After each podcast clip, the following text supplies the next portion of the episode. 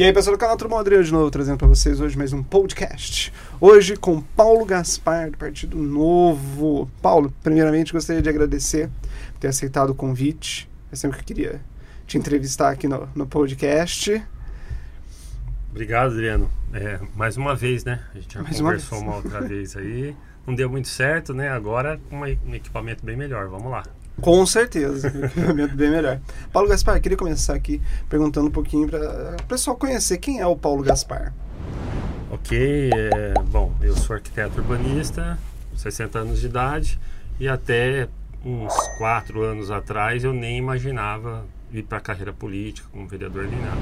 Eu comecei lá em 2015 como ativista, é, naqueles movimentos do, do Fora Dilma, organizei todas as manifestações em Campinas, depois do impeachment comecei a frequentar a Câmara Municipal, e nesse curto período aí de um ano, um ano e meio, é que o pessoal do Partido Novo me convidou para fazer parte do partido e convidou para concorrer às eleições. Eu, naquela de querer ajudar, vamos lá, ajudar o partido, acabei sendo o primeiro e único vereador a ser eleito. Que bom, pelo menos foi, foi eleito ali pelo Novo. E tá gostando? Não tem palavras para descrever o peso da responsabilidade e a honra de você representar um eleitorado que eh, tem ideais grandes para o Brasil, né? Então, o Partido Novo é um partido que tem ideias claras, é um partido liberal. Então, para quem não sabe, o, o liberal ele defende um Estado menos atuante na vida do cidadão, ou seja, nós temos muita regra, muita burocracia, alta carga tributária. Então, a gente vê que tem uma, uma ineficiência na máquina administrativa. Ela é muito pesada, ela é muito lenta. O Brasil precisa de mudanças constantes, atualizações. O cidadão precisa ter mais liberdade para empreender, pagar menos imposto, a economia, a economia precisa girar. Então, o Novo defende tudo isso, né, essas mudanças eh, que são estruturais, né, e por isso a gente está pregando um novo jeito de fazer política. Então, eu considero como se fosse uma startup. né? A gente está tentando mudar o modus operandi, tentando mudar a, a cultura do brasileiro. Né? Então, existe uma, uma estrutura cultural eh, no Brasil. Que né, de- seria do quê? é, o, o- a cultura do brasileiro em si, né, que está baseada desde sempre no corporativismo, é, que são grupos, pode ser privados ou, ou estatais, que se unem em, ter- em torno de perpetuar seus interesses. Então, isso é, um, é o corporativismo. Então, aí um exemplo claro para que a turma entender, sindicatos, né, de classes, é, conselhos. Então, assim, você tem profissões, ramos, setores, ou mesmo privado, sindicato patronal ou de funcionário, defendendo interesses próprios e não obrigatoriamente republicanos no sentido ah, do, da população, do bem maior, né? o interesse do representado por eles, assim, deles. É, e, e é complexo isso, porque não necessariamente eles estão com má intenção ou má fé, não é isso, mas é cada um com o seu ponto de vista. E na hora que você precisa tomar decisões, porque política é, é estabelecer prioridades, né? Nada mais do que isso. Você senta lá numa cadeira de prefeito, a, a o cobertor é curto, os recursos são escassos e a demanda para atender é gigantesca. Então você tem que ter, eleger prioridades. Qual que eu vou atender com esse recurso que eu tenho? Então isso é fazer política. é- Esse é o grande desafio do jogo político. Então o corporativismo ele é cultural, né? Quem pode mais, quem grita mais, acaba levando. Aqueles que não têm representantes acabam é, é, sem, sem essa representação. Então o Partido Novo ele é o único partido no Brasil que defende de fato o cidadão, o pagador de imposto e não o, o, corporativismo, o corporativismo em si. Então cada partido tem o seu, o seu setor que ele defende, o seu viés, né? É, então a gente chama do, do coletivismo hoje que existe em torno de bandeiras específicas, né? Ah, então se você é da, de tal setor, é o tal partido que defende. Então, né? E o Novo tem essa pegada de defender o cidadão. Então é uma, uma, uma forma de ver mais ampla, generalizada e visando um bem maior. Isso implica em visão de longo prazo, porque as mudanças não acontecem do dia para a noite, implica é, num desprendimento em relação a esse corporativismo. E aí, quando você entra no campo político, a complexidade da máquina de iniciativa é muito grande e o nosso papel, então, enquanto partido, é a gente desmistificar eh, os bastidores da política, da administração pública e, e tentar democratizar essa informação para o cidadão e para o eleitor. Entendi. Tanto que teve a proposta da desburocratização. É uma das bandeiras do Partido Novo, né? A gente luta para simplificar a vida do cidadão. Aqui em Campinas não podia ser diferente. A gente propôs uma comissão, escutamos vários setores, então chamamos escolas particulares, chamamos setor de bar e restaurante, setor de eventos e aí por aí vai. Construção civil, etc. Aí depois de seis meses, que é o tempo que dura uma comissão, a gente fez um relatório, entregou para o prefeito e agora a gente está cobrando os resultados desse, desse, dessa comissão. É claro que é, a gente aponta soluções e na hora de você executar e, e, criar essas mudanças é que vem aquele engessamento da máquina que às vezes dois anos, quatro anos de mandato não são suficientes para resolver porque ele envolve não só a esfera municipal, mas estadual e federal. Às uhum. vezes implica em mudar até a própria Constituição. Então a gente vê o tamanho do desafio. Aí a gente precisa começar é, da onde a gente está, é, tentar mudar o que tiver ao nosso redor e aos pouquinhos, por isso que eu falo que é sempre de longo prazo a visão, porque se olhar no curto prazo você desanima. Né? Certo. Atualmente você está em outras comissões também. A comissão, lembro da comissão de arborização. Atualmente os temas polêmicos aí que gerou muita discussão, a arborização, que eu já propus uma CPI antes, né, porque envolveu duas mortes. Como não teve apoio, virou uma comissão que é, a gente tem um grupo paralelo do WhatsApp, então muitas pessoas entrando, a participação intensa, a indignação está muito grande, porque envolve uma política é, feita a, através de várias administrações Mas em Campinas. Por que, que recusaram a CPI? CPI é sempre complicado, porque ela tem o caráter investigatório e você tem mais poderes para você investigar a administração pública diferente de uma comissão de estudos onde você somente vai estudar o problema e propor soluções. Então a CPI ela, ela, ela vai mais no, na, na, questão da ferida do problema, né? E expõe pessoas, expõe políticos, expõe autoridades. Então é uma coisa muito mais difícil de acontecer, né? Aí ela acabou não sendo CPI, virou uma uma comissão, uma de, comissão estudos, de, estudos, onde a gente já teve duas reuniões, a terceira deve ser na semana que vem. Uh, a gente está escutando é, várias opiniões, demandas, é, técnicos, porque é, é, essa comissão é basicamente técnica, né? A gente está vendo um trabalho feito ao longo de várias administrações de in, não só incompetência, mas negligência. É, as coisas que aconteceram aí, as duas mortes, foram tragédias anunciadas. É, então, esse tipo de coisa a gente não quer mais. Não é questão de, de definir culpados, mas sim mudar de forma radical essa política da forma como vem acontecendo e a gente melhorar de fato. Esse, esse é o objetivo. Né? Entendi. Além da comissão de a comissão não, na verdade, comissão de estudos do meio ambiente. Tem mais qual outra comissão? É, o, a, eu sou membro de meio ambiente e de política urbana. Política urbana. Então, todos os projetos que entram na casa passam por várias comissões, né? Começa pela Comissão de Constituição e Legalidade, onde todos os projetos passam que olha a parte legal do projeto, a parte jurídica, que se é constitucional ou não. Então, muitos projetos já morrem ali, porque tem competência que não é do vereador, ele quer roubar a competência do prefeito, e aí já nem passa ali. Passando dali, ele vai distribuindo conforme a natureza do projeto. Então, eu tenho minha grande maioria dos projetos é nessa linha do urbanismo, né? Então, ele passa necessariamente por políticas urbanas. Ele, por exemplo, não vai precisar passar pela educação, nem para a comissão de saúde, ele vai para as comissões específicas. Depois que ele passou, aí ele é pautado no plenário e tem que ser aprovado em duas é, votações. Em duas votações para depois Aí ele vai para o executivo ou não? Aí, aí vai... se aprova na Câmara, é, o prefeito pode vetar total ou parcialmente ou simplesmente sancionar do jeito que ele foi aprovado e depois ele faz a regulamentação dessa lei. E foi nessa comissão que passou a requalificação do centro. Uh, na verdade, a requalificação do centro é uma coisa muito ampla, né? É, tem vários projetos que, que envolvem a requalificação. É, então, tem, tem projetos que são atribuição do prefeito e outras do vereador. Então, no, no meu caso aqui, eu tentei ser parceiro em muitos projetos com o prefeito, porque é muito melhor para Campinas se eu chegar, eu, qualquer vereador, com um projeto, ó, oh, prefeito, isso aqui vamos fazer junto, né? Aí ele pega e, e manda para a Câmara como se o projeto fosse dele e aprova. Então é muito mais rápido, muito mais eficiente, certeza que vai ser aprovado, porque tem a base governista que garante isso. E se eu apresentar, a chance de passar é muito difícil, porque a competência depois de, de aprovar na Câmara o projeto do vereador é passar por aquela regulamentação. Eles não, eles não querem ter os dois trabalhos, então é melhor que saia desde o início de lá, que a coisa já vem redonda. Né? Então sempre tem uma resistência quando o vereador propõe, a não ser que ele seja da base. Como eu não sou da base, eu tenho muito mais dificuldade para aprovar meus projetos. Mas aí no caso seu, você está em, pautado em que, em que setor da Câmara? Porque o novo ele está a favor do cidadão, certo? Sim. Você vai ter a base, acredito eu que seja uma base direitista.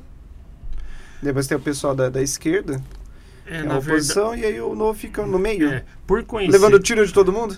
É, a, a base não tem tanto essa característica de ser direita ou esquerda, se bem que é uma coincidência que a maioria é, tem esse viés. Mas a base, na, é, é, na esfera municipal, cada vereador tem a, a sua forma de atuar. Então, para a maioria dos vereadores da base, que são 25 dos 33, eles preferem ficar na base porque isso facilita o trabalho deles na pauta deles, que normalmente é fazer a, a zeladoria e o assistencialismo em bairros da periferia. A maioria tem essa característica. Então, se você ser da base, você tendo o apoio da máquina administrativa, fica muito mais fácil para executar esse serviço e aí eles conseguem desempenhar esse que é o objetivo deles. O novo, como eu falei, não temos essa, não defendemos um bairro, um setor, um sindicato, universidade, nada disso. Então é o cidadão. Então nós não temos essa referência territorial como eles têm, né? E os seis da oposição, a gente sabe que eles são é uma pauta ideológica deles, que não, não tem nada a ver com o objetivo da administração pública. Tirando os seis da oposição e os 25 da base, sobra eu e o Major Jaime. Né? Então, são os Major dois. Jaime é de qual partido? PP. PP. É. E então são, são os dois que não, não se encaixam em nenhum desses dois blocos aí. Né? E aí eu tenho essa dificuldade de, de, de aprovar os projetos porque eu não atendo nem nenhum interesse nem de um lado nem de outro. E somos apenas dois ali fora desses dois, dois. desses dois grandes grupos. né? Mas eu, eu considero que foi um sucesso aí nesses dois anos, porque mais de 100 projetos que eu já protocolei, acho que mais de 10% a gente aprovou. E, É um número bom. É, Um número bom. e, e temos colaborado demais, assim, muitos projetos que o prefeito aprovou teve grande participação nossa. Muito bom. Muito bom. Já teve algum resultado do, da entrega do, da desburocratização? É, existem mudanças pontuais, a gente pede umas coisas em bloco, né? E aí vai- a coisa vai acontecendo devagar, é, de forma pontual. É, teve um decreto do prefeito Dário o ano passado para desburocratizar a, a prefeitura de uma maneira geral, né? Mas aí é um decreto. E aí cada secretário vai ter que colocar aqueles pontos que, do decreto em, em, em ação na sua secretaria. Aí vem as dificuldades, né? Ah, tá aqui, eu estou tentando fazer, mas não consigo. Isso aqui vai demorar mais tempo. Ah, aqui já melhorou um pouquinho. Então é uma coisa que se você não tiver lá dentro, você não consegue mensurar.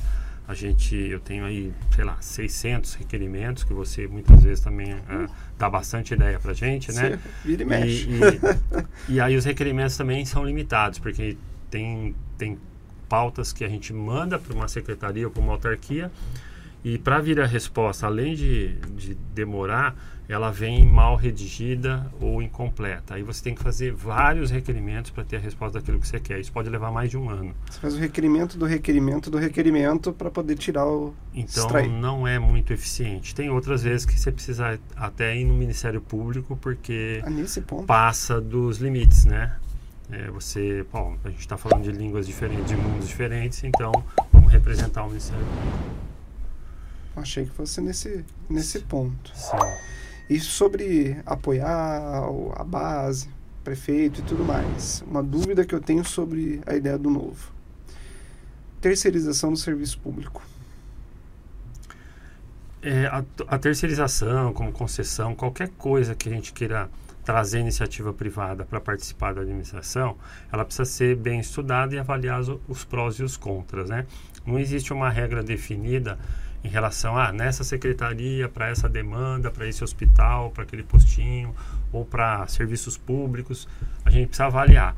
Normalmente a terceirização vem no sentido de baratear os custos para o pagador de imposto e tentar flexibilizar as regras, né?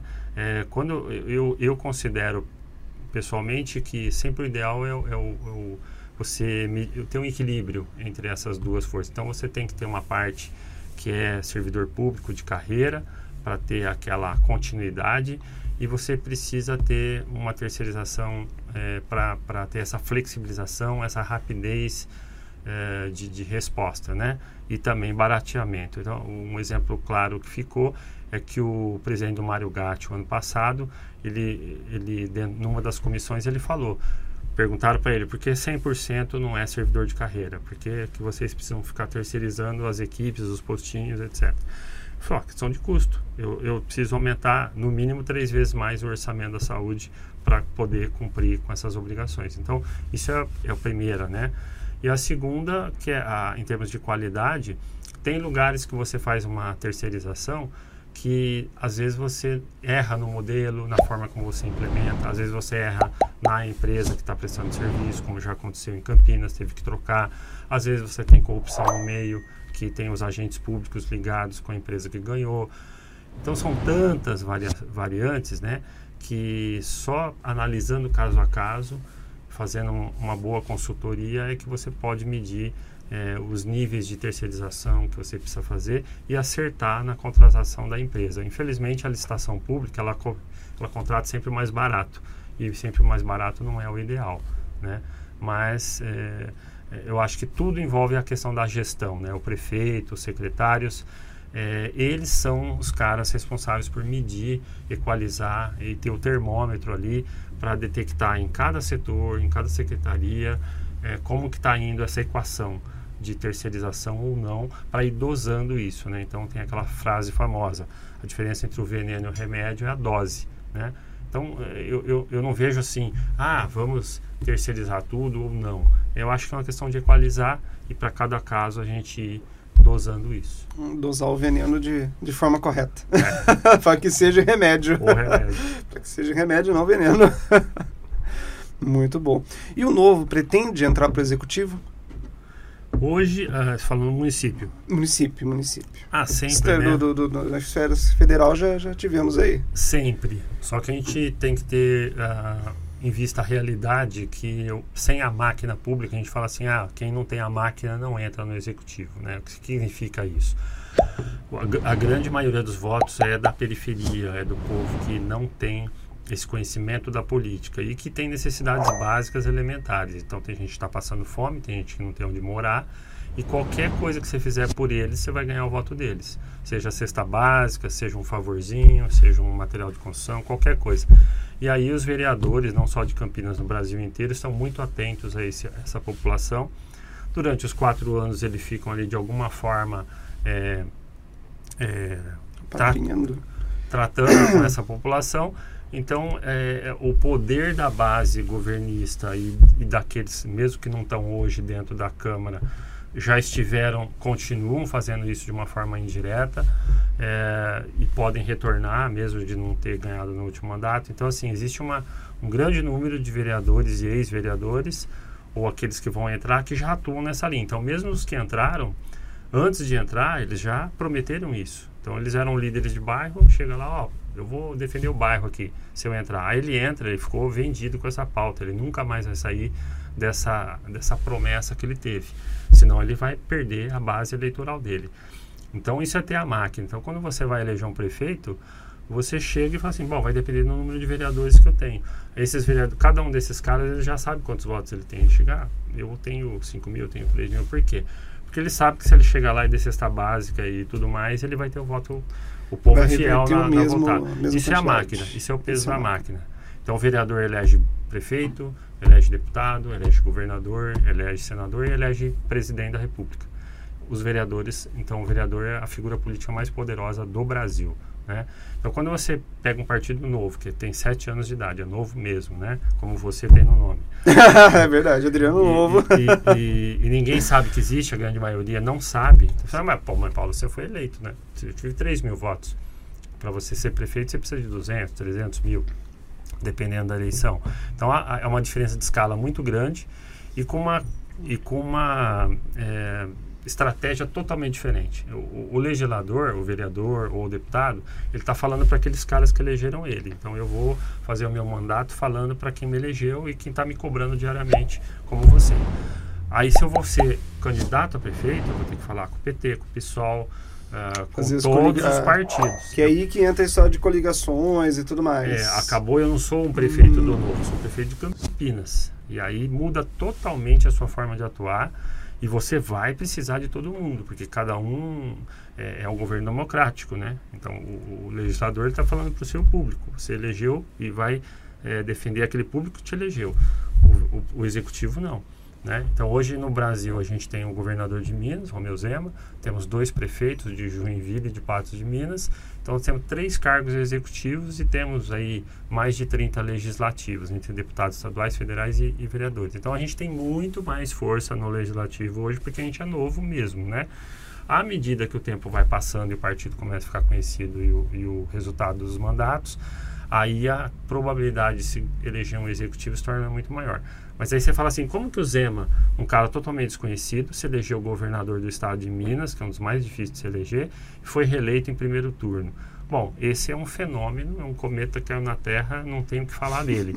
É um cara que uh, tinha uma estrutura na iniciativa privada, ele tinha 5 mil funcionários, ele conhecia o estado inteiro, então já era um, uma rotina dele viajar, ele era muito conhecido e é um cara fantástico. Então, ele, mas assim, mesmo assim, a probabilidade de se eleger era muito pouca e aconteceu um milagre ali. O mesmo com os outros dois prefeitos nossos. Então, assim, não é difícil, não é, não impossível, é impossível, mas é mas difícil. a probabilidade é bem, bem baixa. Bem baixa. Então é uma questão de mas trabalho. Mas ele chegou na segunda, agora nessa segunda eleição, ele chegou a fazer coligações. É, a tendência era fazer, mas no final acabou não, não dando certo, porque a, a, a possibilidade de, de haver essa o que eu digo assim, bom, o novo ele não se alia com ninguém, ele fica fazendo aquele trabalho isolado, porque ele não participa da, do, do, do, sistema como, é, como acontece, mas é, quando chega na hora da eleição e num cargo executivo, os oponentes eles veem que o cara do novo é o nas pesquisas ali é o cara que vai entrar mesmo, aí todo mundo vem que é o caso que aconteceu com o Zema, né? Então, hum. na primeira ele entrou sem coligação nenhuma e no segundo já ele começou a ser assediado de todos os lados para poder fazer coligação. Ele pode fazer? apesar de a gente saber que o sistema tem toda essa coisa de corrupção e corporativismo e patrimonialismo e tudo que é ismo, pode, desde que ele coloque as regras. Então, aqui em Campinas, ah, Paulo, você quer ser prefeito? Ah, estamos aí na chuva para se molhar, tá? E se vier todos esses partidos aí que hoje você critica, vier e propor uma aliança para você ser o candidato, beleza. Só que a diferença é que não é eles que vão dizer o que eles querem, como acontece hoje. É você, ah, tá bom, vocês querem? Então vai ser, vai, ser vai ser assim. Então o controle é seu, aí muda totalmente. Entendi. É, é bem mais interessante dessa maneira do que fazer uma toda uma campanha vendida, digamos assim. É, o, o, os prefeitos que entram, eles estão totalmente vendidos na mão dessa coligação, porque é, tudo isso é feito antes dele se eleger, e quando ele, quando ele entra, a fatura vem. Que aí então, quando loteia todo loteia o, o executivo, loteia a cidade toda, e aí ele fica amarrado totalmente. Então, por, por, mais poder que ele tenha, se aquilo foi acordado antes, ele não vai ter muita forma de. Não tem para onde ele correr. Não tem jogo de cintura. Complicado. Bem, acho que nesse momento agora já tem que fazer a pergunta. CPI. Vimos que aí nesses últimos tempos você está presidindo a CPI do, da propina, na verdade já tem um outro nome, né? Não é a CPI. Era a CPI dos contratos, vulgarmente chamado de propina. É, eu chamei. Quem me segue nas redes sociais eu chamo de CPI do Zé Carlos. Também. é, aconteceu, né, que vazaram aqueles áudios e levou dois anos, dois meses para a gente conseguir essas assinaturas. Foi Mas foi proposta por ti essa CPI? Como foi? Como é que aconteceu? Eu, eu já queria ter início? entrado com a CP desde que teve a operação do GAECO na Câmara. Eu propus uma CP que é diferente da CPI. A CPI é para investigar, a CPI é para caçar. Ah, você já queria entrar caçando. Já queria, porque é o caso dele, do áudio, para mim, é altamente comprometedor e não precisa de mais nada além do áudio. Aí os colegas, alguns colegas me convenceram a entrar com a CPI porque a gente poderia pegar muito mais coisas do que além do áudio. Eu falei, ah, hum. interessante, vamos nessa linha. Só que existiam dois grupos aí. É, bom, a base, que não quer nem saber de CPI, existia o grupo da direita, que era o Marcelo Direita, porque eu falo bolsonarista mesmo, né? Que lá na Câmara. Declarados fica, bolsonaristas. É, lá na Câmara a gente estava naquele clima de eleição, pré-eleição. Verdade. Lula e Bolsonaro. Aí você tinha Marcelo Silva, Nelson e Major é, fazendo discursos diários ali para o Bolsonaro. Você tinha os seis da esquerda fazendo para o Lula. Então tinha uma guerra interna ali na Câmara acontecendo pré-eleição. E eu estava fora disso aí. Então, é, qualquer um desses dois Nem grupos. discursinho pro Dávila? Nem. Qualquer um desses dois grupos que propusessem, não haveria adesão do outro grupo. E a gente precisa dos dois para emplacar a CPI, porque a base não ia apoiar. Então a gente tinha quatro, num, três nesse grupo, seis no outro são nove, comigo dez, e a gente precisava de um da base. Então Hum. a diferença, é- a- o desafio é ser esse um. Ao eu propor, falei, bom, se eu sair, vocês dois assinam, assinamos. Aí a gente conseguiu as 10. Só que ficamos dois meses até conseguir a décima primeira. Quando a gente ficou pressionando, pressionando, eu na Débora Palermo ali pessoalmente, né? Eu tinha muito contato com ela e ela estava de vice, né? Do, do Zé Carlos. É, quando a pressão ficou muito grande, eu subia toda hora na tribuna pedindo, fazendo um apelo e tal, e muitas vezes a figura dela, porque ela é a primeira presidente da história, e a primeira presidente que poderia pedir a CPI, ela resolveu ah, a- assinar. Nesse, nesse dia que ela Ah, resolve- ela foi a décima primeira. Décima primeira. Nesse dia que ela resolveu assinar, era um intervalo antes da, da segunda sessão, eh, teve um intervalo, os vereadores da base desceram, aí o Zé Carlos, ah, que não ia sair de jeito nenhum, e estava com aquele discurso de que não, vamos deixar para a justiça resolver, ele veio e pediu para o afastamento dele. Eh, porque ele, ele tentou dar uma esfriada no processo, falou, eu vou pedir o afastamento, aí a Débora não assina. Aí ele veio, pediu afastamento e ela manteve. Ah, aí nesse sentido a gente conseguiu as, 10, as 11 assinaturas e aí a base toda assinou porque aí já que tinha assinado ia ficar ruim para eles não assinar. E aí a gente conseguiu, mas foi dois meses esse processo. Dois meses tentando caçar, caçar É. assinaturas para uma CPI. E a gente te- escutou muita gente, porque o áudio falava de muita gente, né? O Danilo falava que teve esquema na outra administração, o Walter Greve, o Campos Filho, que é outra empresa que prestava serviço Costa Norte recebia, pagava propina. Aí começou a falar de um monte de gente, até de servidores da casa, que ficavam eh, perseguindo lá a atual para desistir do contrato, para não cumprir, para ser substituído pela outra, que ia pagar mais. Então, assim, muita coisa no ar, a gente tinha obrigação de escutar todo mundo, só que fizemos meses aí de conversa, escutando todo mundo e não achamos nada de concreto, porque chegava lá e falava, ah, nunca vi o fulano, nunca ouvi falar, nem sei quem é, e ficava o dito pelo não dito. Então, a única coisa de concreto que a CPI teve são os áudios, que esses são irrefutáveis, né? E os dois atores principais do áudio, é o Zé Carlos e o Creato, que nenhum dos dois compareceu. Na minha visão, nem precisaria comparecer, porque é a estratégia de defesa deles lá perante o Ministério Público e a Justiça, mas como a casa é política, para mim o que interessa é ele afirmar ou não o que ele falou no áudio. Ao não vir nenhum dos dois, para mim os dois estão afirmando que o conteúdo do áudio é verdadeiro, para mim é suficiente é, para condenar ou não, né? Eu, eu tenho meu voto que eu não vou declarar, mas todo mundo já sabe. É, então é isso. A gente está nos finalmente agora fazendo um relatório. Agora, concluindo o relatório. Será que será um relatório geral ou, alguém vai aparecer com algum outro relatório? É, o relator é o Major Jaime. Ah, Na primeira reunião da CPI já foi eleito ele, né, para escolher. A composição da CPI tem três vereadores da base e quatro que não são da base, então a tendência é se aprovar de qualquer jeito, seja 4 a 3, 7 a 0, vai, vai ser aprovado, né? E o, o Major Jaime é um cara sério, todo mundo conhece, e pelo andamento da CPI não vai ter nada polêmico que não seja aprovado. que já não tenha sido. É. Aí, aprovando o relatório, se encaminha ao plenário para aprovação e esse relatório vai pedir ou não essa cassação. É aí que o bicho pega. O próximo passo, independente de aprovar ou não o relatório, seria a abertura de uma comissão processante que qualquer cidadão pode pedir, pode ser vereador, pode ser você, qualquer um pode pedir a abertura de uma comissão processante E aí o plenário vota, em sua maioria, se aprova ou não a abertura dessa comissão. A abertura da comissão. A gente teve um exemplo recente do Jonas Donizete, que enfrentou uma comissão processante, e aí todo mundo viu aquele processo né, acontecendo, com um advogado do lado, com se o, o cara é obrigado a vir, não tem mais essa de não vou, né? É, então ele tem poder realmente de, de, é, de polícia, de investigação e tudo mais.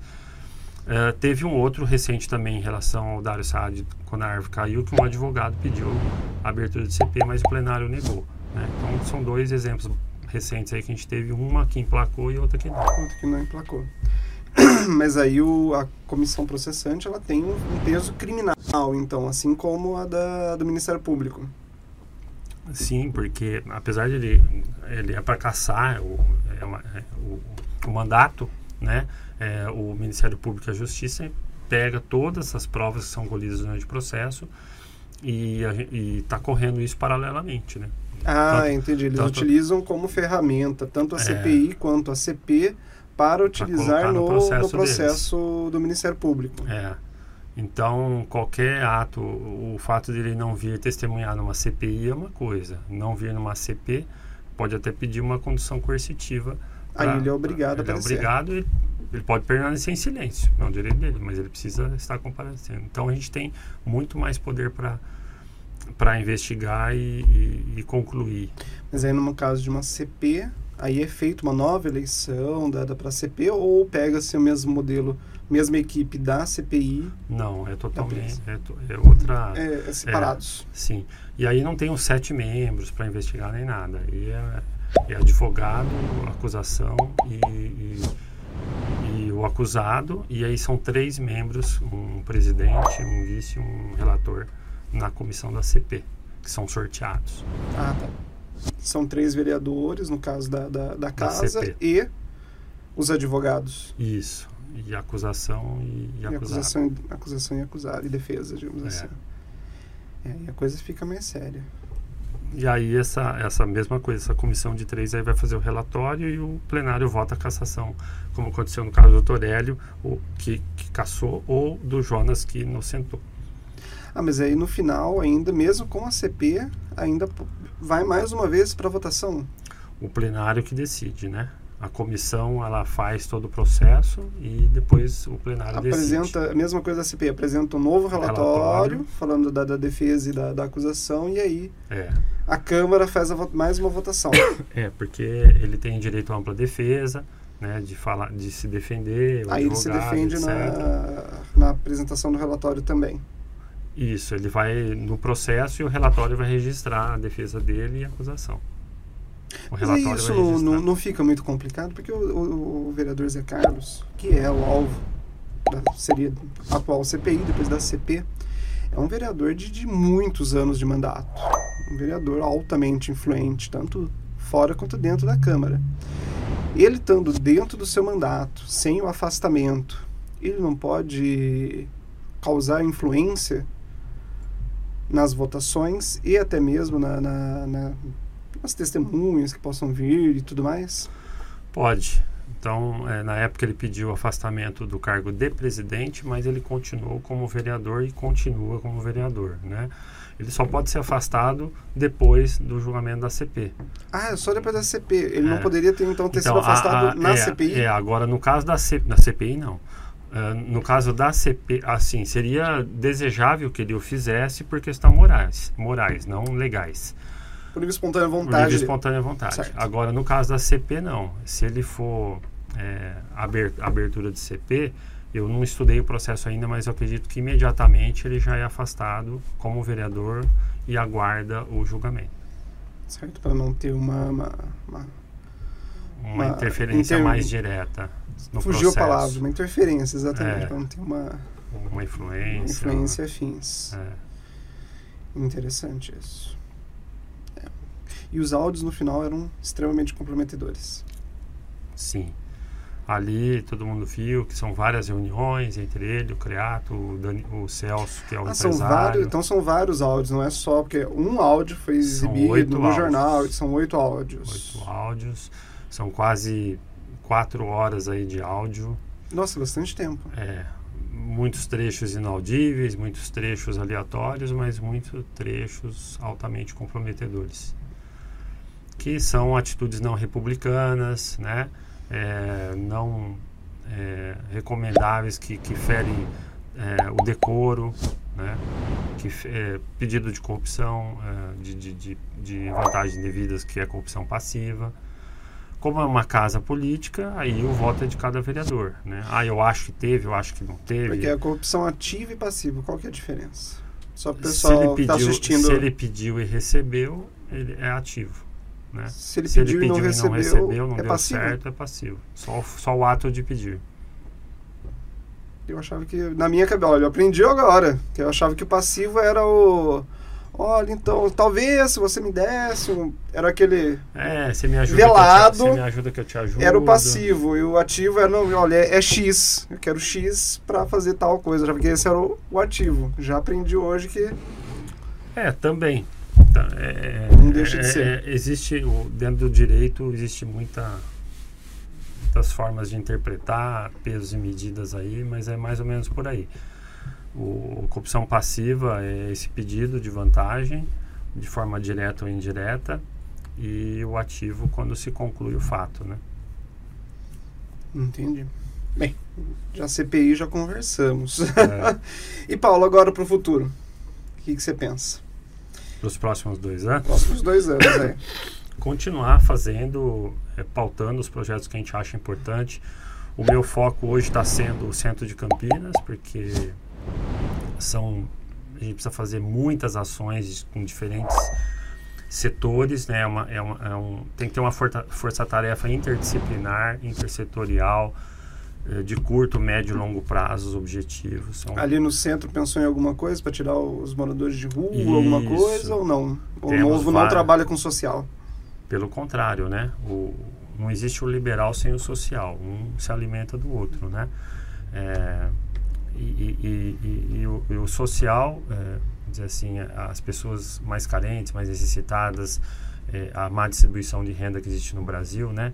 É, tudo isso o liberal defende porque ao você diminuir a estrutura, uh, enxugar a máquina e você ter menos carga tributária, você vai favorecer a, a economia, você vai diminuir, você vai combater é, corrupção, vai exigir mais transparência. Então a gente está exigindo um Estado que seja mais eficiente, é, com menos é, corrupção, né? E, e, e, o liberal defende isso. Quando isso acontece, a gente for comparar nos países de primeiro mundo, que é, são predominantemente liberais, você tem muito menos pessoas na situação de pobreza, né? É, então são dados, né? Não é eu que estou falando. Quanto mais desenvolvido é um país, mais ele é liberal e, men e mais é, a gente tem um nome que chama é, índice de Gini. Ou seja, você pega o PIB de um país, você tem o PIB per capita, então o PIB de país. O PIB do Brasil é uma das primeiras, entre as 10 economias do mundo, porque tem volume, tem tamanho. Você pega o PIB per capita, é um dos mais pobres, porque essa, essa, a, essa renda está muito concentrada em grupos, poucos grupos, e a grande maioria não tem acesso à renda. É, então, o PIB per capita é baixo do Brasil, né? Então, você pega um país europeu, o PIB é cinco vezes maior que o Brasil. Ou seja, o cidadão médio, ele tem poder de compra cinco vezes maior que o do Brasil. Isso. Você pega aqui a Argentina, que está no perrengue, o, é, tem mais poder de compra do que o brasileiro. Porque é um país pequeno, apesar de estar numa situação muito ruim, eles têm menos habitantes. A hora que você pega o PIB deles e divide pelo número de habitantes, ele tem, na média, mais poder de compra. E aí o índice Gini, ele mede não só o PIB per capita, mas ele pega a diferença uh, do, do, de quem recebe a renda, mais renda e menos renda, né? E, e, e o Brasil está lá embaixo, porque tem muita concentração. Então, o liberal ele defende uma, uma, uma distribuição, lógico, com critérios e ao longo do tempo, para a gente ir consert, consertando essas desigualdades. É, e aí, quanto mais você tira poder do Estado e passa para a mão do cidadão, mais ele tem chance de melhorar a vida dele, de empreender e se livrar das garras do Estado, porque hoje o Estado, quando a gente fala Estado é uma coisa genérica, mas o Estado não quer resolver os problemas para se perpetuar da forma que está, devido ao corporativismo de N setores que eu já te falei. Se resolver os problemas, distribuir renda e diminuir a pobreza, o Estado deixa de precisar ser da forma como ele é. Ele vai ficar mais enxuto, né? Porque o cidadão vai precisar de menos Estado para ele ser feliz, ele, ele, vai ter condição de comprar a casa dele, o carro dele. Ele enfim. precisa de menos padrinhos políticos para resolver a vida dele. Menos assistencialismo, ele não vai precisar de bolsa. Então, se ele tiver um bom salário, ele não vai precisar de bolsa, ele não vai precisar ficar na. Lógico que sempre vai ter essa galera que, que quer e não quer trabalhar. Mas a grande maioria tá por necessidade e precisa do Estado grande, inchado hoje, por causa da situação que a gente está. Mas se a gente, ao longo do tempo, for transferindo esse poder do Estado para o cidadão, ele vai adquirindo auto a independência dele e a autossuficiência e o Estado deixa de ser uh, precisar de uma estrutura tão grande e pesada. Então, por isso que a gente age uh, na raiz do problema e só que o cidadão médio entender essa filosofia do novo é uma coisa de longo prazo. O novo é contra o Bolsa Família? Não, pelo contrário, ele é uma necessidade hoje, mas ele é uma porta de entrada e tem que ter uma porta de saída. seja no curto, no médio ou longo prazo, lógico que vai ser mais a longo prazo, é, é, o que eu falei. O ideal é o, o, cidadão ter a sua autossuficiência e não precisar do bolsa. Como é, nos países mais ricos, essa dependência é mínima né, comparado ao Brasil. Então, existe morador de rua no Japão, na Suécia? Tem. Mas ali são aqueles caras que é por opção mesmo, né? Ou uma pequena minoria é porque tem problemas é, estruturais. Mas aqui no Brasil não, é a regra, né? Então a escala do problema é, é diferente. É diferente. É importante. A, a, ideia é ter uma. Existir o Bolsa Família, que é uma parte de entrar, mas ter a saída onde tem o, a sustentabilidade real, do, a autossustentabilidade é. do. A gente do precisa cidadão. ter políticas públicas para que ao longo do tempo esse cidadão consiga criar a sua própria estrutura e sair dessa dependência. Entendi. Muito bom. Bem, vou encerrando por aqui nosso podcast. Quero agradecer mais uma vez, Paulo, por ter aceitado o convite. Quero deixar esses, esse minutinho final, caso queira deixar uma consideração final, alguma coisa que eu não, algum ponto que eu não toquei aqui né, na entrevista. É, a gente precisaria de muitos dias aqui conversando para colocar o papo em dia, mas desde já eu quero parabenizar você por essa atitude e de todos os cidadãos assim que são interessados em política como você. Eu sei que você não é só interessado, você participa, você faz parte de conselho, você é atuante. É assim, eu também fazia mais ou menos essa pegada antes e não pensando somente em carreira política, nada disso, mas se todo cidadão fizer o que você faz, é, a política realmente muda, porque o político só na base da pressão mesmo, né? Se a gente deixar na zona de conforto, as coisas não mudam. Então é necessário essa participação, é necessário que as pessoas se informem, se politizem e, e que esse conhecimento político cabe virando, fazendo parte do dia a dia do cidadão, né? Infelizmente hoje ainda é um tabu. A, a, a classe política faz por merecer essa, essa pecha, né? Devido à corrupção e à má gestão pública, mas a gente tem que ir ao longo do tempo mudando isso e você está de parabéns por, por essas atitudes, está aqui nesse espaço bacana e, e democratizando a informação. Obrigado. Ganhei um elogio nessa. Quero agradecer também ao pessoal que está em casa assistindo a gente. Se se gostou do conteúdo, se inscreva no canal. Siga o Paulo Gaspar também. Vou deixar aqui na descrição do vídeo as redes sociais do Paulo para vocês acompanharem o trabalho do Paulo. E agradecer mais uma vez essa audiência. Vou ficando por aqui. Valeu, falou, fui e até a próxima.